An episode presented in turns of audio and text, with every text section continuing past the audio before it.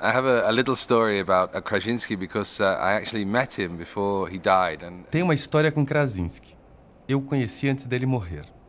Ele estava em seu ateliê que virou um museu e está preservado, mas naquela época ele ainda trabalhava lá. O lugar estava cheio de obras de sua autoria e também de outros artistas.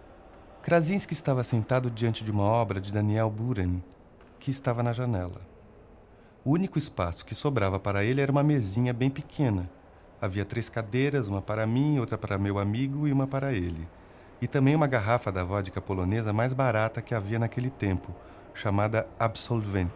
Ficamos umas três horas conversando em polonês, bebendo vodka, entendendo a graça e a agonia de sua vida como artista.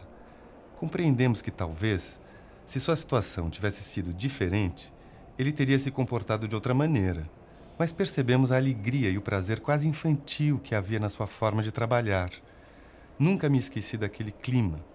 Quando vejo as obras dele, sempre me lembro do momento em que bebemos vodka juntos. Lembro daquele velho que sempre pareceu uma criança.